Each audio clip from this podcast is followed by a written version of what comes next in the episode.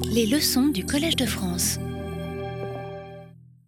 Bonjour à tous, c'est un grand plaisir de vous retrouver pour notre rendez-vous du jeudi matin à 11h.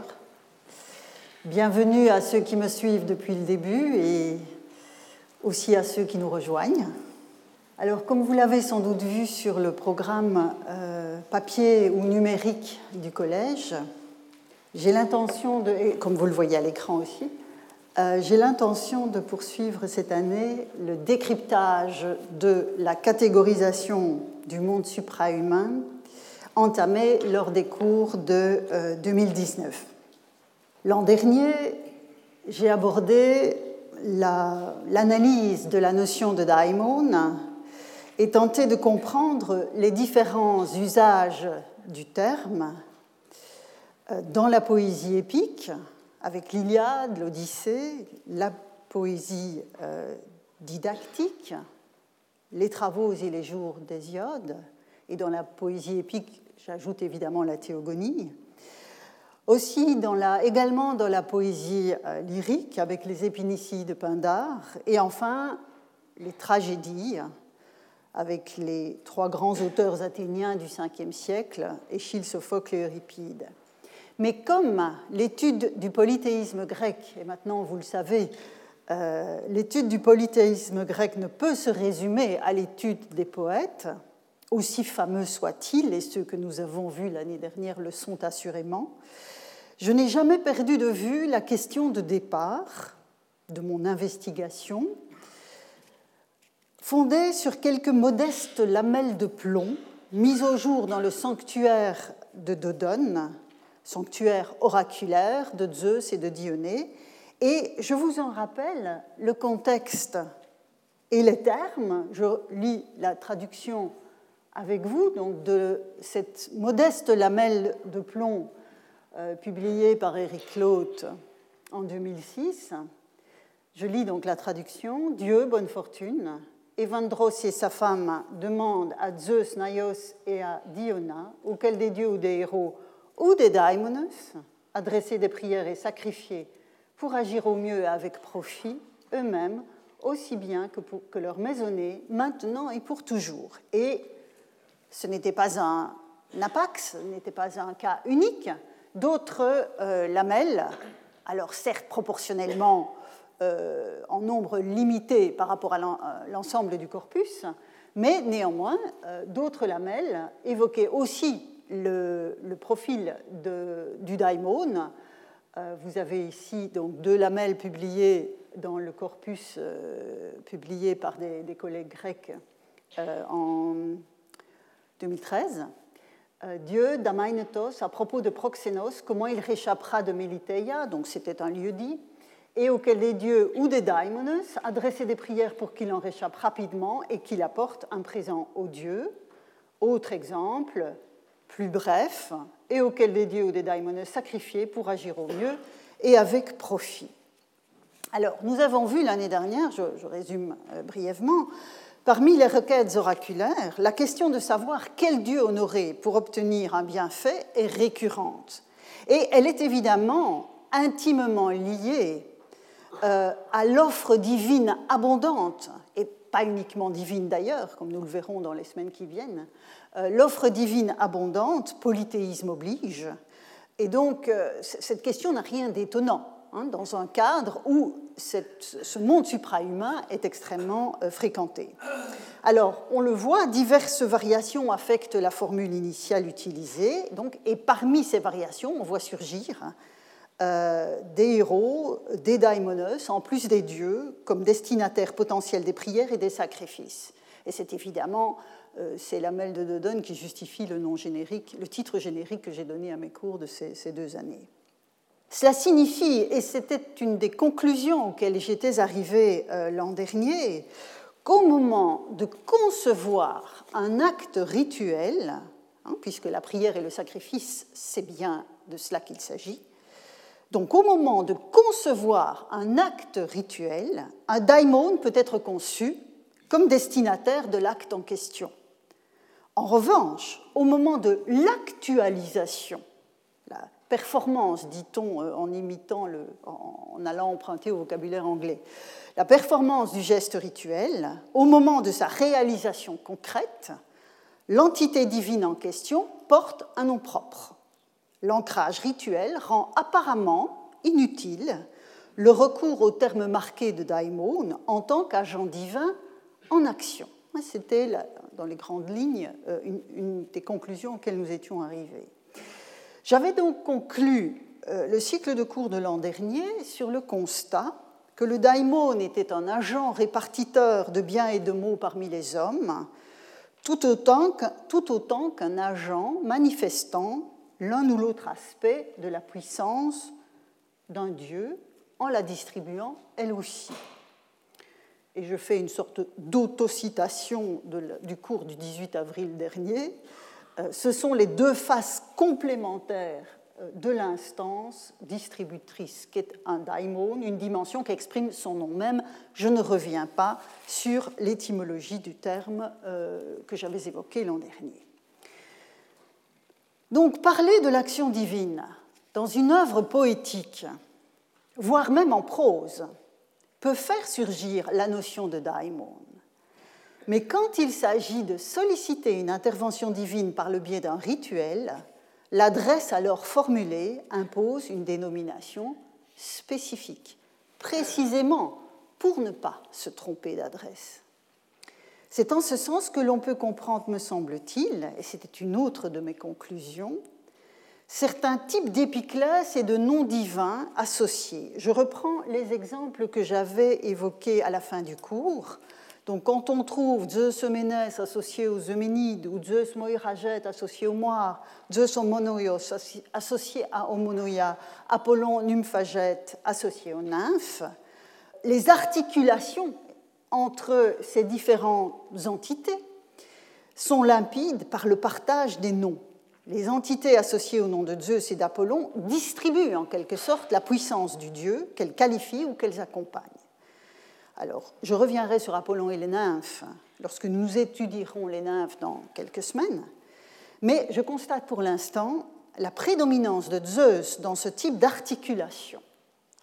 Et j'en viens à présent à un daimon nommément actif dans des contextes rituels et avec le titre explicite de la leçon euh, d'aujourd'hui. Nous allons donc euh, pister la déclinaison rituelle du daimon, puisque elle existe sous la forme de la Gatos Daimon que j'avais annoncé plusieurs fois euh, l'année dernière sans avoir le temps de m'en occuper euh, dès 2019. Alors, pour ouvrir cette investigation, je voudrais vous soumettre un document qui a été mis au jour au nord-est de la mer Égée, dans l'île de Tassos. En effet, une inscription datant de la charnière entre les 4e et 3e siècles, vous voyez, c'est plus ou moins 300 avant notre ère, euh, porte une dédicace à l'agathos daimon. Or, une dédicace, c'est un geste rituel. Une dédicace à l'agathos daimon de la part de magistrats locaux que l'on appelle les apologoi, donc des apologues, dira-t-on en français, euh, ce sont des, en fait des magistrats qui sont chargés de la reddition des comptes, ce sont des contrôleurs de comptes, si vous voulez. Et ces contrôleurs des comptes étaient au nombre de sept. Bon, je n'ai pas traduit les, sept noms, mais vous voyez qu'ils sont là avec euh, leur euh, patronyme. Et donc, ils ont consacré euh, peut-être un, objet, sans doute, mais l'objet lui-même est perdu, à l'agathos daimon. Donc vous voyez cette notion de daimon qui surgit en contexte parfaitement rituel. Alors, deux éléments de contexte sont à prendre en compte face à ce document, très modeste, hein, mais très intéressant. Tout d'abord, ce document s'inscrit dans une série de dédicaces de l'île offertes par des magistrats, hein, puisque nous avons ici affaire à un groupe de magistrats dans l'exercice de ses fonctions.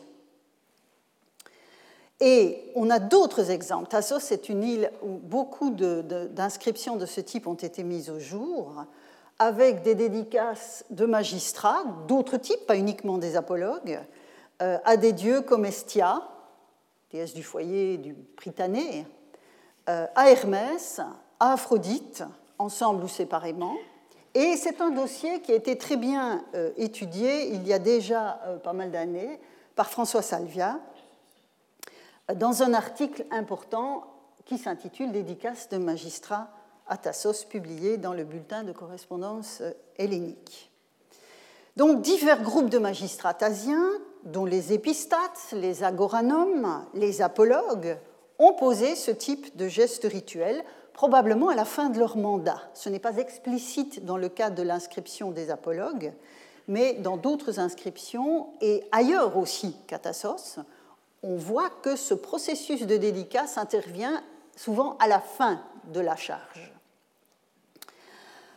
Euh, à même, d'autres apologues, au milieu du IVe siècle, donc un peu avant l'inscription, la première inscription que je vous ai montrée, avaient fait une consécration à Estia. Alors on doit la, restitution, mais qui est, qui est sûre en dépit du nombre de, de lettres pointées ou de lettres restituées, on doit cette restitution à Jean Pouillou, hein, qui a fait une étude encore fondamentale aujourd'hui sur l'histoire euh, de, l'île et, de ses cultes. Euh, et donc, les apologues avaient fait une autre, enfin, d'autres apologues avaient fait une dédicace à la déesse Estia. On voit ici les noms des apologues en question, et la dédicace est difficilement lisible, mais la restitution de euh, Pouillou est me semble tout à fait euh, fiable. Alors, ces apologues avaient consacré donc à Estia, la déesse du foyer civique, sans doute une statuette de bronze, si l'on en croit les enchâssements qui se trouvent au-dessus de, euh, de, cette stèle de marbre blanc qui porte donc l'inscription. Donc voilà pour le premier élément de contexte de cette, dédicace à l'agathos daimon par les euh, apologues. Alors, le deuxième élément, donc de contexte de l'inscription ici, le deuxième élément est le lieu de trouvaille de cette inscription. En effet, nombre de ces fameuses inscriptions étudiées par Salvia ont été découvertes près de l'Agora, enfin sur l'Agora. Donc ici, voilà un plan de, de Tassos, donc alentour de l'Agora. L'inscription dont je vous parle a été mise au jour dans les années 1920 dans l'une des maisons turques qui occupait la partie orientale du sanctuaire de Dionysos. Or, avec le Dionysion, nous sommes ici. Donc, on n'est pas très loin de l'agora, mais on est euh, plus près du Dionysion. Or, et c'est ça qui m'intéresse, à l'intérieur même du Dionysion de Tassos, c'est-à-dire donc le sanctuaire de Dionysos, dont vous avez ici un plan. Alors c'est cette partie-là qui, a été, qui a été fouillée, avec donc ici une, une reconstruction axiométrique euh, de, de l'édifice qui est ici, une sorte d'exèdre dans lequel se trouvaient des statues. Mais ce qui m'intéresse, ce sont les deux, euh, les deux, éléments que vous avez sur le plan. Donc, vous voyez ici un hôtel, ce qu'on appelle un hôtel à hante, donc avec des, côtés qui, reviennent, et à côté, un hôtel creux. Un hôtel creux qui est donc constitué de quatre euh, euh, plaques de marbre qui sont revêtues à l'intérieur et donc, euh, c'est euh, cet hôtel, cet hôtel creux qui m'intéresse. En effet, il m'intéresse parce que sur l'un de ces longs côtés se trouvait inscrite l'injonction suivante qui est datée du tout début du IIIe euh, siècle. Donc on voit même, même date que la dédicace des apologues. Et donc, vous voyez cette dédicace qui est au datif, donc agato daimoni, agatetuke ou temis, que je traduis à agatos daimon, à agatetuke, ce n'est pas religieusement permis. C'est comme cela que je traduis le, le outémis qui est euh, restitué. Alors, la restitution est certes importante pour reconnaître le destinataire divin qui nous intéresse, mais deux arguments plaident en sa faveur. Tout d'abord, le remploi de la dédicace des contrôleurs des comptes dans une maison voisine du Dionysion, hein, puisqu'on a là une très grande proximité de, découverte, même si l'inscription des apologues n'a pas été trouvée in situ, on peut faire l'hypothèse qu'elle n'a pas beaucoup voyagé. Et ensuite, ce qui conforte cette restitution, c'est l'association récurrente entre Agathos Daimon et Agathé Tuké dans l'ensemble de la documentation euh, grecque. Une Agathé Tuké que je traduirai en première approximation, j'aurai l'occasion d'y revenir la semaine prochaine, par bonne fortune. Il ne s'agit pas, dans ce cas-ci, d'une dédicace, même si on a un datif. Il ne s'agit pas d'une dédicace, mais d'une norme rituelle, à savoir une prescription qui vise à clarifier pour les participants au culte ce qu'il convient de faire ou de ne pas faire. Et là encore, peut-être une remarque à propos de la restitution, de la négation ici. Vous pourriez me dire, tiens, pourquoi est-ce qu'on met une négation alors qu'on n'est pas sûr? Pourquoi est-ce que ce ne serait pas une injonction en positif? Là encore, c'est le contexte qui le justifie. À Tassos, on a une concentration tout à fait exceptionnelle par rapport au reste du monde grec d'injonctions avec le négatif ou thémis. Donc là, c'est par comparaison avec ce, dossier que la restitution s'est faite ainsi. Donc, il s'agit, sur la face latérale de cet hôtel creux, de signifier aux participants au culte ce qu'il peut faire et ce qu'il ne peut pas faire. Donc la, présente inscription regroupe les deux faces d'une action rituelle, positive, positive et négative, puisqu'il convient d'honorer Agathos Daimon, mais il faut s'abstenir de le faire pour agater Tuké. Or, par l'interdiction d'offrir quoi que ce soit à cette dernière, la prescription atteste que le premier mouvement des acteurs du culte aurait été d'honorer les deux. Donc vous voyez par en creux, si je puis dire, sans mauvais jeu de mots, euh, puisque l'hôtel est ainsi, euh, vous voyez en négatif euh, se profiler la l'association récurrente de l'agathos daimon et de l'agathé dans euh, les démarches rituelles des Grecs.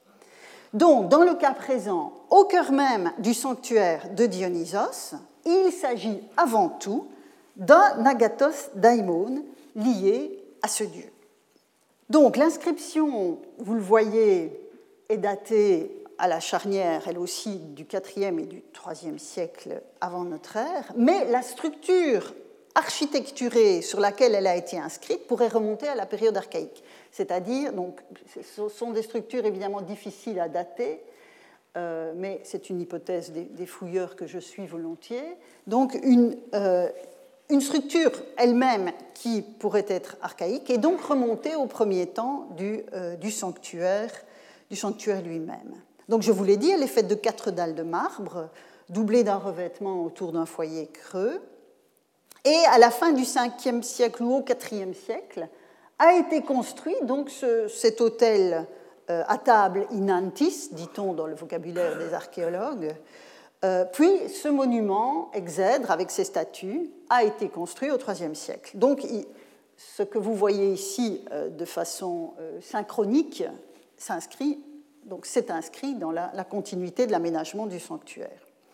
Donc l'inscription a été apposée sur l'hôtel Creux, entre la construction du deuxième hôtel et l'érection du monument voisin.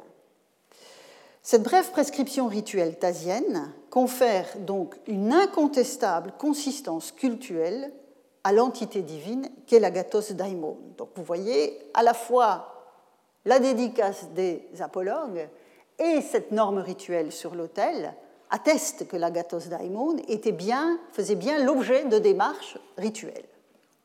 Donc voilà, premier élément de mon dossier, le cas de Tassos. On se transporte maintenant en mer Noire, autour de la mer Noire, donc plus, euh, plus au nord, et une série de tessons de céramique portant des graffitis a été mise au jour dans différentes cités. Vous voyez ici, on a Kaika, Olbia, Panticapé, et puis une, qui, une dédicace cette fois-ci, mais je vais y arriver. Et cet ensemble documentaire date du 5e siècle avant notre ère. Donc c'est un peu plus euh, ancien que le dossier tasien que je viens de vous montrer. Alors ces graffitis mentionnent majoritairement des noms de divinités au génitif. Vous le voyez ici, Dios Soteros alors peut-être agatou daimonos, diosoteros hermeo agatou daimonos, daimonos agatou, agatou daimonos, herma agatou daimonos. C'est assez répétitif. Hein. Euh, j'ai laissé, j'ai maintenu, même si le lieu n'était pas spécifié, c'est autour de la mer Noire, mais on ne sait pas exactement d'où vient ce graffiti du 5e siècle aussi. C'est en fait une, là une dédicace d'un certain Dionysios, fils de Diodore, à l'Agathos daimon. Bon, donc vous voyez, encore une fois, sur des documents certes modestes, hein, euh, la mention de ce daimon qui s'ancre donc bien en contexte rituel. Donc il est chaque fois associé soit à Zeus sauteur, donc Zeus sauveur, soit à Hermès, où les combinaisons peuvent varier. Alors, ça c'est pour la mer Noire. En Sicile aussi, pour vous montrer que c'est une tendance lourde, même si les documents sont modestes. C'est une tendance lourde au sein de la totalité du monde grec. En Sicile, donc, on a mis au jour aussi des tessons de céramique portant la mention, alors Agathos et probablement euh, Daimon aussi. Euh, bon, il y a un tesson qui est très mutilé que je ne vous montre pas, mais voici ici un fragment de Cantar, de Cantar à vernis noir, daté de la deuxième moitié du, 5, du IVe siècle, pardon, avec donc cette restitution vraisemblable, encore que nous verrons tout à l'heure Éventuellement, on pourrait aussi penser à Théos ici, et il faudra comprendre pourquoi, mais restons-en à cette restitution pour l'instant. Alors, le cantar, ce n'est pas n'importe quel vase, c'est un vase à boire profond, assorti de deux, de deux anses qui manquent évidemment ici, euh, hautes, et parfois d'un pied, et l'iconographie en fait volontiers un attribut de Dionysos, ce qui l'associe évidemment tout particulièrement à la consommation de vin, comme le montre ici euh, cet amphore attique à figure noire. Donc nous sommes dans la deuxième moitié du, euh, siècle. Et vous voyez que Dionysos est face à deux ménades qui tiennent de jeunes animaux. Et il, a, il tient à la main un magnifique cantar avec ses deux anses verticales et son pied. Donc, le cantar semble être un vase particulièrement, enfin, ne semble pas, est un vase particulièrement associé à la figure de Dionysos et à la consommation du vin. Et effectivement, je reviens au graffiti, cette fois-ci à Athènes, donc vous voyez que nous sommes partis d'un dossier tasien spécifique, nous avons envisagé des graffitis de la mer Noire, puis de Sicile, et là je reviens à Athènes. Vous avez donc un fragment de Cantar à vernis noir, bon là je n'ai pas de photo de l'objet lui-même, uniquement un dessin de l'inscription, mais a été mis au jour sur l'agora d'Athènes et est daté, lui aussi, de la fin du IVe siècle ou du début du IIIe. Alors vous voyez sur cette inscription, enfin, grâce à cette inscription, vous voyez que l'objet porte comme les tessons de la mer Noire, les noms de des noms de divinités au génitif. Vous avez Philia, Dionysos, Zeus sauveur de nouveau, le Zeus sautère de tout à l'heure, l'agathos daimon et l'agathé Donc le tout donc, au euh, génitif de possession. C'est pour ça que j'ai traduit appartient à Philia, etc. Donc à l'agathos daimon, à Zeus sautère que nous avions vu sur les euh, tessons de la mer Noire, vient s'ajouter à Athènes Philia, la Philia, qui est en fait la, divinisation, la personnalisation de l'amitié, de l'affection, qui implique une réciprocité. C'est quelque chose d'extrêmement important, cette, euh, cette, notion de Philia.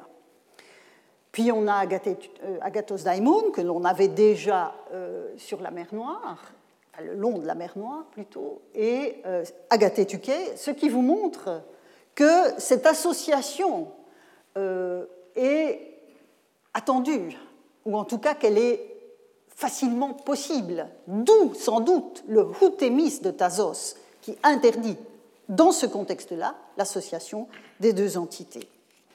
Alors, dans la série athénienne que vous avez sous les yeux, Hermès n'apparaît pas alors qu'il était dans la série de la mer Noire, mais vous allez voir que ce n'est que partie remise, car le graffiti de l'Agora fait partie, ce graffiti donc, ici, fait partie d'une série plus large, dont je voudrais vous dire un mot.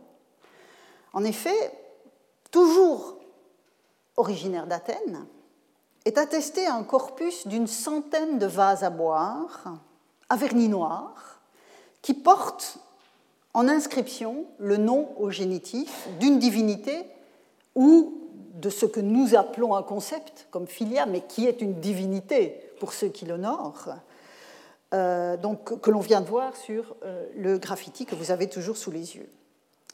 Alors évidemment, la distinction entre ce graffiti et le corpus dont je vous parle, et dont je vais vous montrer un ou deux exemples, c'est que là où on a euh, cinq noms sur le graffiti, on n'en a qu'un seul sur chacun des vases du corpus en question. Alors, quelques-uns de ces vases ont été étudiés en 1910 par Charles Picard, puis d'autres sont venus s'ajouter à la, connaissance des chercheurs, et tout récemment, en 2018, Natacha Massard, qui est conservatrice au musée du cinquantenaire à Bruxelles, a publié une importante étude sur ce sujet que je, dont je vous mets donc la, référence sous les yeux. Donc l'article est en anglais, Inscribed Black Glaze Attic Vases. Alors, ces vases inscrits sont donc recouverts du vernis noir caractéristique des canthares que l'on vient d'évoquer et s'échelonnent entre le milieu du IIIe et le milieu du IIe siècle. Ce sont essentiellement des vases à boire, euh, quand je dis entre le milieu du troisième, je veux dire le milieu du quatrième, pardon. Ce sont donc essentiellement des vases à boire et tout particulièrement des canthares. La part la plus ancienne de cette production, qui est datée entre 340 et 220, donc c'est bien le milieu du IVe siècle, est d'une fabrication raffinée qui est rehaussée d'une décoration dorée, ce qui en fait des objets de valeur. Je vais vous montrer tout de suite une, une image. Mais ce qui m'intéresse surtout, c'est de voir le nom des euh, divinités qui sont concernées par ces inscriptions. Donc vous voyez qu'on a vu beaucoup de poésie l'année dernière. On va revenir à la poésie dans le cours de cette année, mais là, je veux vraiment vous emmener euh, dans les aspects les plus concrets hein, de la vie des anciens euh, pour vous montrer que le polythéisme est un tout, ce n'est pas qu'une affaire de poète. Donc, Quatre d'entre eux, donc de ces vases, la première partie de la production, portent au génitif le nom de Zeus Sauter, sauveur, donc, on vient de le voir systématiquement dans les graffitis que nous avons étudiés, euh, celui d'Aphrodite, à deux reprises, Hermès, le voilà, et les Dioscures. Alors, le vase euh, pour les Dioscures, là, en l'occurrence, l'inscription n'est pas au génitif mais au nominatif.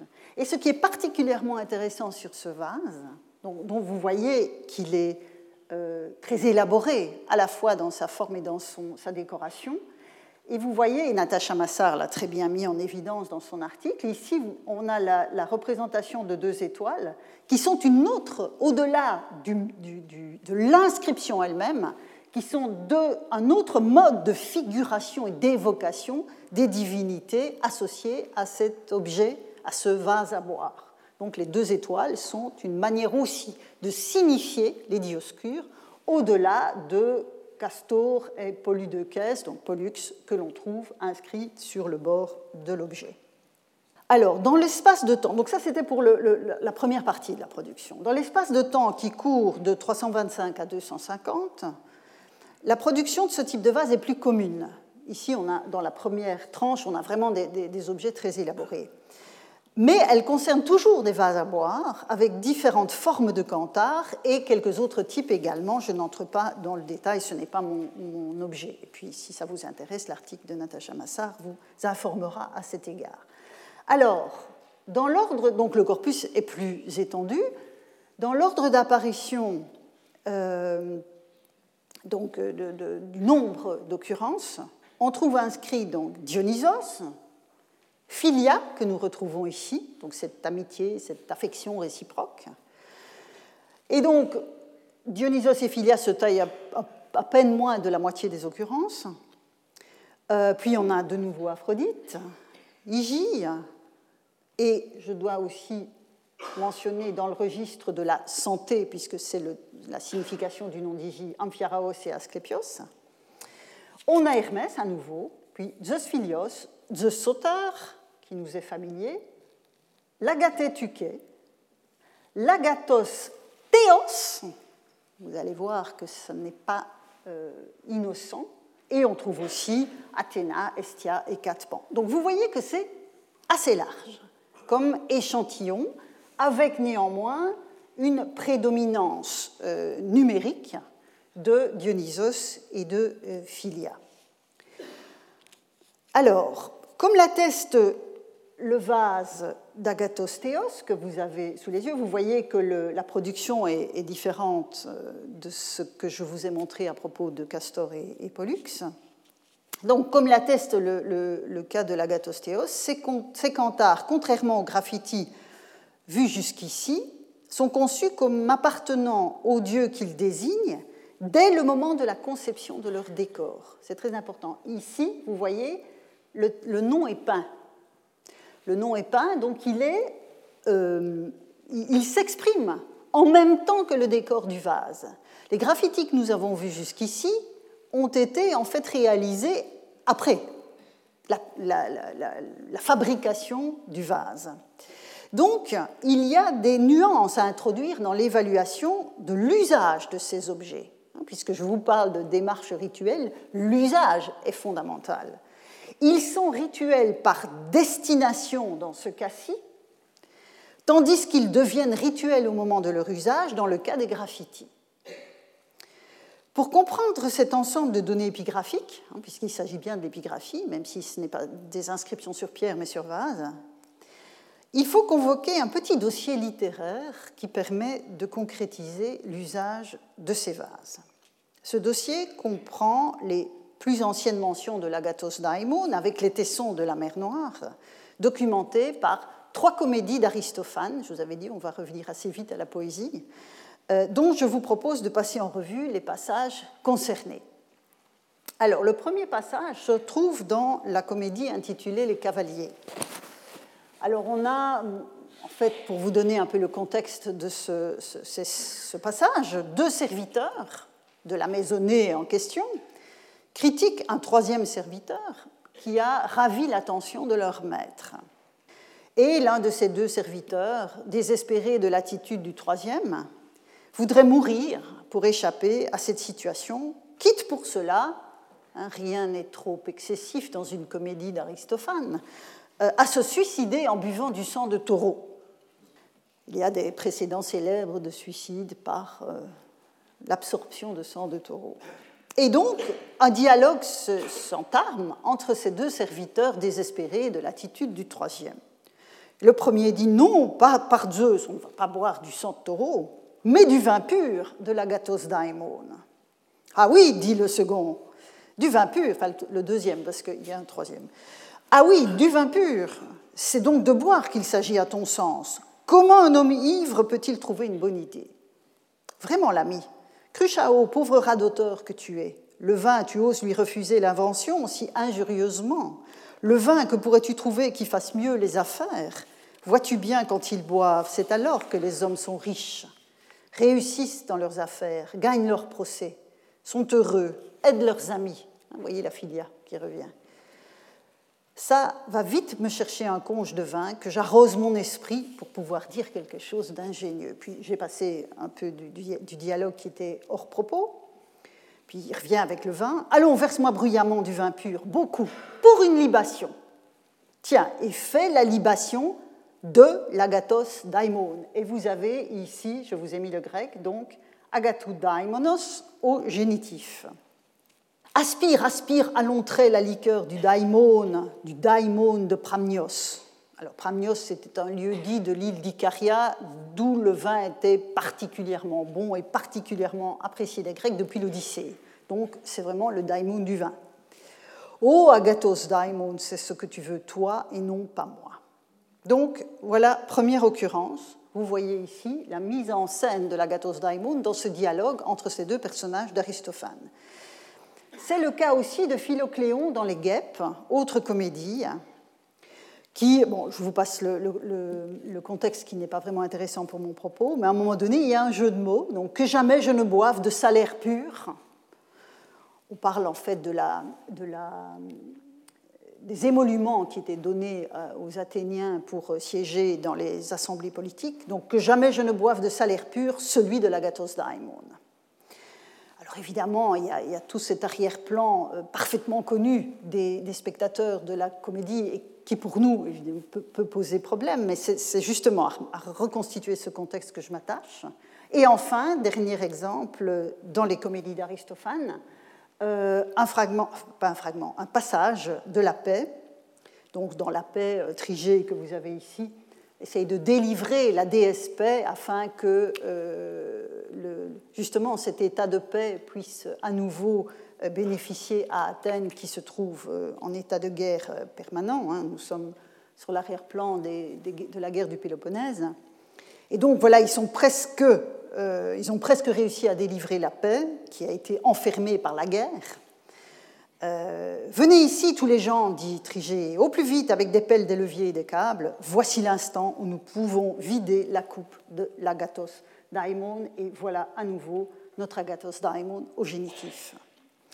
Donc, comme toujours avec ce genre d'allusion, je le disais il y a un instant, l'auditoire d'Aristophane comprenait immédiatement de quoi il s'agissait, sinon il n'aurait pas ri. Hein. Le but, c'est quand même de faire rire et de faire réfléchir, mais aussi de faire rire. Tandis que nous manquons, nous, modernes, des références nécessaires pour les saisir. Et heureusement que nous avons des lexicographes anciens qui, dès la fin de l'Antiquité, étaient confrontés au même type de problème que nous en fait, fondamentalement. Mais eux avaient encore à disposition suffisamment de documentation pour répondre à leurs questions. Et donc, je vous soumets ici les explications qui ont été données euh, dès l'Antiquité, euh, ici par, donc, euh, dans, le Nomasticon de Pollux, et puis d'autres lexicographes que je vais vous montrer dans un instant. Et Pollux fait en fait une, sorte de catalogue des, des coupes à boire et va expliquer euh, va justifier le, nom d'une de ces coupes à boire, comme suit, je lis avec vous.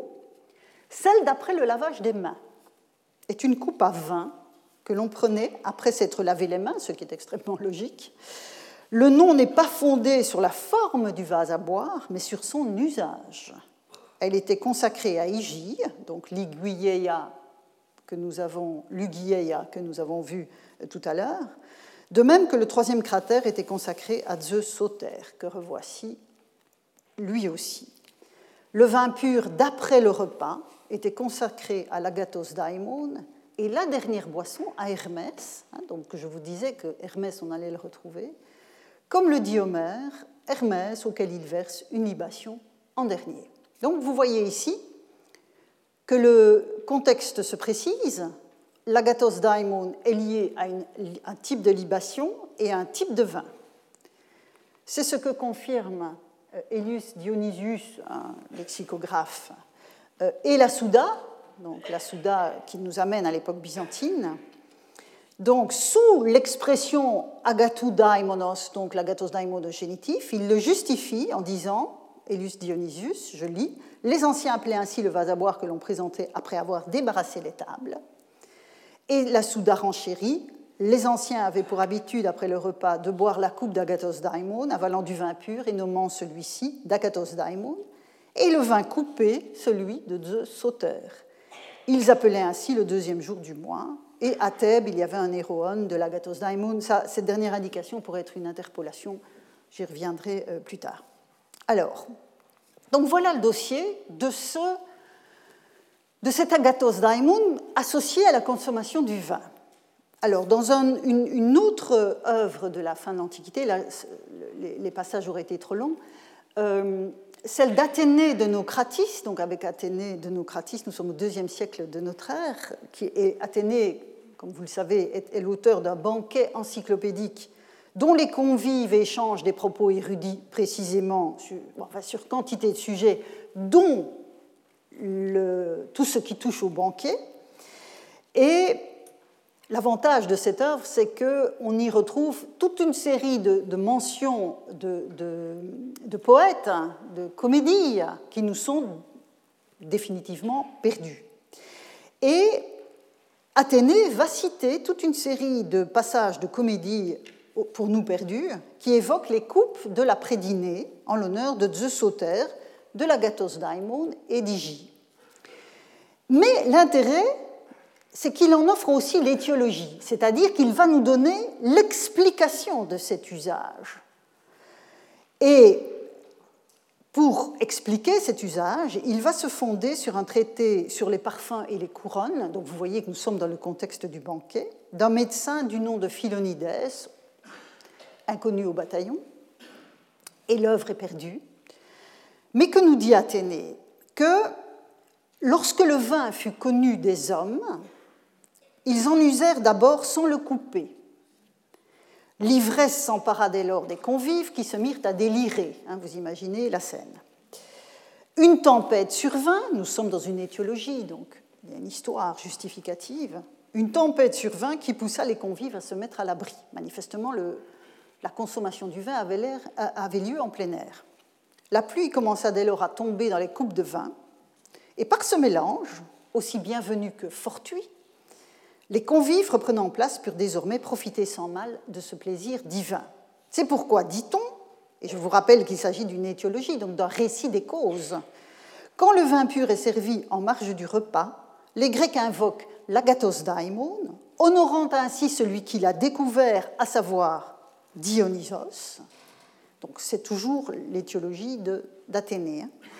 Et avec la première coupe de vin mélangée, cette fois, servie après le repas, ils invoquent Zeus Sauter parce qu'ils présument qu'en tant qu'origine de la tempête, il est l'auteur de la mixture bénigne qui dérive du mélange du vin et de l'eau.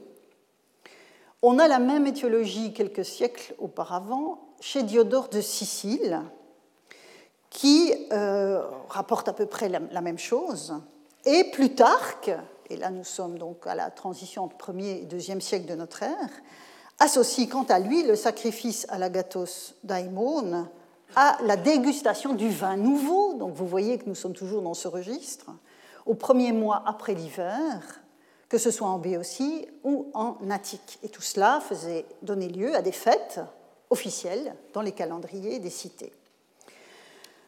Donc ce faisceau d'éléments auquel on peut associer l'autel en creux euh, du Dionysion de Tassos, permet de circonscrire un cadre dionysiaque pour ancrer l'agathos daimon dans une de ses déclinaisons rituelles, ce que la céramique attique va expliciter d'une autre manière encore. Et je vous montre un document. Il s'agit d'une coupe dont vous voyez qu'elle est fragmentaire. voilà l'intérieur, je suis désolée, je n'avais pas de meilleure euh, photographie. Euh, donc c'est une coupe fragmentaire qui provient de l'acropole d'Athènes et qui semble avoir été fabriquée à des fins d'offrande et non d'usage parce que l'intérieur euh, est fabriqué, réalisé selon la technique à fond blanc, qui est sans doute trop fragile pour recevoir du vin. Et cette coupe date des débuts du 5e siècle. Donc ça nous ramène euh, à, la, à la toute fin, à l'extrême fin de la période archaïque. Euh, au tout début de la période classique, selon la limite telle qu'on la pose. Alors, euh, un des fragments de cette coupe a été perdu depuis son édition en 1870, mais François Lissarag en a réalisé un dessin en intégrant la pièce désormais manquante, qui est ici, dans l'ensemble. Alors, vous voyez donc un homme couronné euh, qui a l'air d'être assis, avec une lance négligemment déposée sur son épaule, qui profère des sons en tenant manifestement un, euh, vase. Alors, le statut de, cet homme barbu, ici j'ai reporté l'inscription qui invoque Zeus Sauter, donc nous sommes à nouveau dans le contexte qui nous occupe. Le statut de cet homme, euh, avec une fiale donc à la main ici, reste difficile à définir parce que la combinaison d'un contexte symposiaque, donc le, contexte du banquet où avait lieu la consommation de vin, et la présence de la lance reste un petit peu euh, euh, curieuse. Alors, sur l'autre côté de la face externe de la coupe, on a donc une main qui tient un canthare, vous reconnaissez le vase que je vous ai montré jusqu'ici, et est entouré de l'affirmation à la première personne du singulier je fais une libation au daimon agathos. Donc, revoici notre agathos daimon. Et on voit distinctement, par la présence des deux articles, dans la composition de l'inscription, qu'agathos est en position d'épithète par rapport à daimon. Donc, il s'agit de la mise en scène explicite de ce qu'Aristophane détournait dans ses comédies et que les auteurs tardifs que je viens de vous montrer explicitaient, à savoir la libation au bon daimon ouvrant le symposium. C'est en revanche au vocatif, ici, euh, que sont invoqués Zeus Sauter et peut-être d'autres dieux, mais vous voyez que là on est mal outillé pour aller plus loin, peut-être d'autres dieux, euh, mais cela ne fait pas pour autant de cette invocation un simple toast, vous voyez, comme nous faisons nous-mêmes lors de nos repas ou d'autres occasions ou des apéritifs. Il s'agit en fait d'une démarche rituelle de libation à l'agathos daimon dans un cas, de libation avec invocation explicite à Zeus Sauter dans l'autre. Donc, vous voyez que le dossier s'enrichit ici d'une dimension euh, davantage iconographique. Alors, les graffitis de la mer Noire, dont nous sommes partis, le fragment de Cantar siciliote, le fragment de l'Agora d'Athènes, les textes d'Aristophane et le vase que l'on vient de décrire attestent la présence d'un rituel de libation pour le bon daimon dans le cadre du symposium. Mais vous aurez remarqué que dans les vases étudiés par Natacha Massar, dont je vous ai euh, donné la liste tout à l'heure, on n'a pas l'agathos daimon. Et Natacha Massar se posait la question. Elle faisait l'hypothèse, elle, pour résoudre cette absence, qu'un vase spécifique était peut-être réservé à l'agathos daimon, ne justifiant pas dès lors qu'on inscrive le nom du destinataire divin sur ses flancs. La présence d'un cantar sur le fragment que vous avez sous les yeux et la nature des vases fragmentaires que nous avons vus jusqu'ici ne soutiennent pas véritablement cette hypothèse. Dès lors, pour affronter ce qui apparaît comme un paradoxe, Revenons à l'agathos théos, qui lui est bien présent. Qui est ce bon Dieu? Parce que c'est ça que signifie agathos théos. Qu'est-ce que ce bon Dieu et que signifie un bon Dieu? Afin de répondre à cette question et de poursuivre donc, notre investigation sur l'agathos daimon symposiaque, donc l'agathos daimon en contexte dionysiaque, je vous soumets un fragment de l'atidographe Philocore, conservé donc par Athénée de Nocratis, je vous disais qu'il nous avait conservé bien des œuvres qui sont perdues. C'est le cas euh, des travaux de, de, Philocore. Malheureusement, ça nous est perdu. Euh, et ce texte rassemble de précieuses informations qui nous renvoient à nouveau, mais dans une autre perspective, vers l'étiologie de l'intégration du vin dans la vie collective. Et quand je dis que c'est une autre perspective, parce que c'est la perspective athénienne cette fois. Les étiologies que je vous ai données, que je vous ai présentées jusqu'ici, donc celles euh, d'Athénée et celles de euh, Diodore de Sicile, prenait, je dirais, un point de vue surplombant de l'ensemble du monde grec et de la consommation du vin. Philocore étant un auteur qui travaille sur les traditions athéniennes, son point de vue va évidemment être athénien et il va adapter cette étiologie, euh, qui est une, chose très flexible, euh, à la situation athénienne. Et je lis le texte avec vous.